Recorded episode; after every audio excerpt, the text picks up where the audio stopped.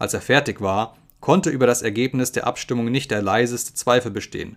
Doch just in diesem Moment erhob sich Napoleon, warf einen eigentümlichen Blick auf Schneeball und stieß ein hohes Quieken aus, wie es noch niemand von ihm gehört hatte.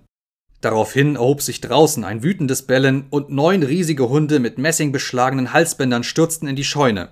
Sie stürmten geradeaus auf Schneeball zu, der eben noch aufspringen konnte, um ihren aufgerissenen Mäulern zu entgehen. Im nächsten Augenblick war er zum Tore hinaus und die Hunde hinter ihm her. Zu verblüfft und entsetzt, um zu sprechen, drängten die anderen Tiere sich vor das Tor, um die Jagd mit anzusehen. Schneeball lief den langen Weidestreifen hinunter, der zur Straße führte. Er rannte, wie nur ein Schwein rennen kann, aber die Hunde waren ihm hart auf den Fersen. Plötzlich glitt er aus, und schon schienen sie ihn erwischt zu haben. Doch da war er wieder hochgekommen, lief schneller als je. Dann waren wieder die Hunde rascher als er. Schon hatten die Kiefer des einen Schneeballs Ringelschwanz gepackt, aber er konnte sich mit knapper Not befreien. Und nun legte er ein mörderisches Tempo vor, schlüpfte mit wenigen Zoll Vorsprung durch ein Loch in der Hecke und ward nicht mehr gesehen. Schweigend und entsetzt sammelten die Tiere sich wieder in der Scheune. Auch die Hunde kamen herangesprungen.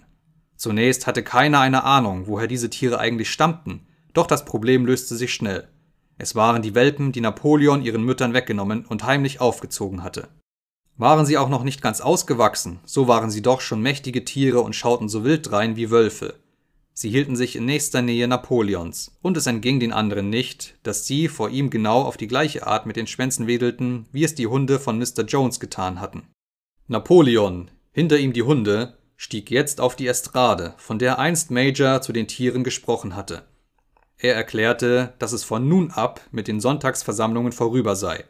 Sie seien überflüssig, sagte er, und lediglich Zeitvergeudung. In Zukunft würden alle Fragen, die sich auf die Farmarbeit bezögen, von einem besonderen Schweineausschuss erledigt werden, dessen Vorsitz er übernehmen wolle. Dieser Ausschuss würde ohne weitere Öffentlichkeit zusammentreten und seine Entschließungen nachher den anderen bekannt geben. Die Tiere sollten sich nach wie vor Sonntagmorgens versammeln, die Flagge grüßen, Tiere von England singen und ihre Befehle für die kommende Woche erhalten, aber Debatten würde es nicht mehr geben. Trotz dem Entsetzen, das Schneeballs Vertreibung erregt hatte, waren die Tiere über diese Ankündigung doch sehr betroffen. Einige unter ihnen hätten Protest erhoben, wenn sie die richtigen Begründungen gefunden hätten. Sogar Boxer war ziemlich beunruhigt. Er legte die Ohren zurück, schüttelte mehrmals die Stirnlocke und versuchte, seine Gedanken zu ordnen, aber schließlich fiel ihm nichts ein, was er sagen sollte. Unter den Schweinen selbst gab es einige, die deutlicher wurden. Vier junge Mastschweine in der vordersten Reihe stießen ein schrilles, missbilligendes Quieken aus, sprangen auf und begannen, alle vier gleichzeitig zu reden. Aber plötzlich ließen die Hunde, die sich um Napoleon geschart hatten, ein tiefes, drohendes Knurren hören, die Schweine verstummten und setzten sich wieder nieder.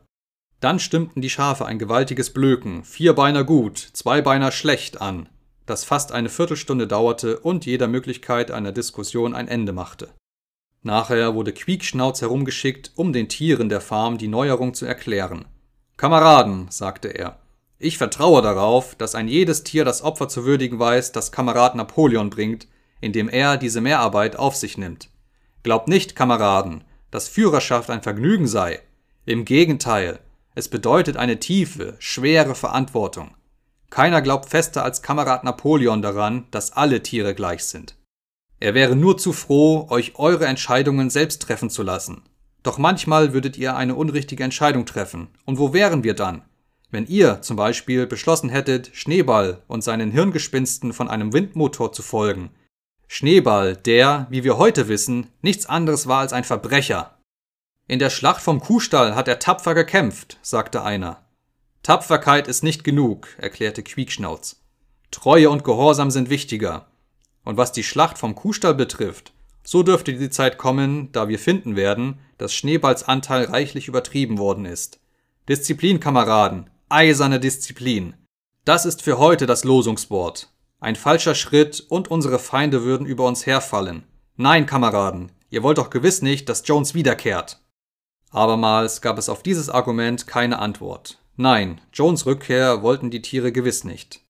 Wenn die Debatten des Sonntagmorgens geeignet waren, Jones zurückzubringen, dann mussten diese Debatten eben aufhören.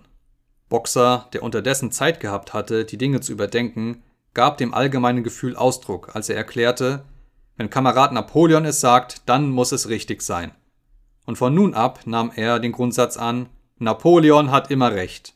Das ergänzte seine private Devise. Ich will noch härter arbeiten.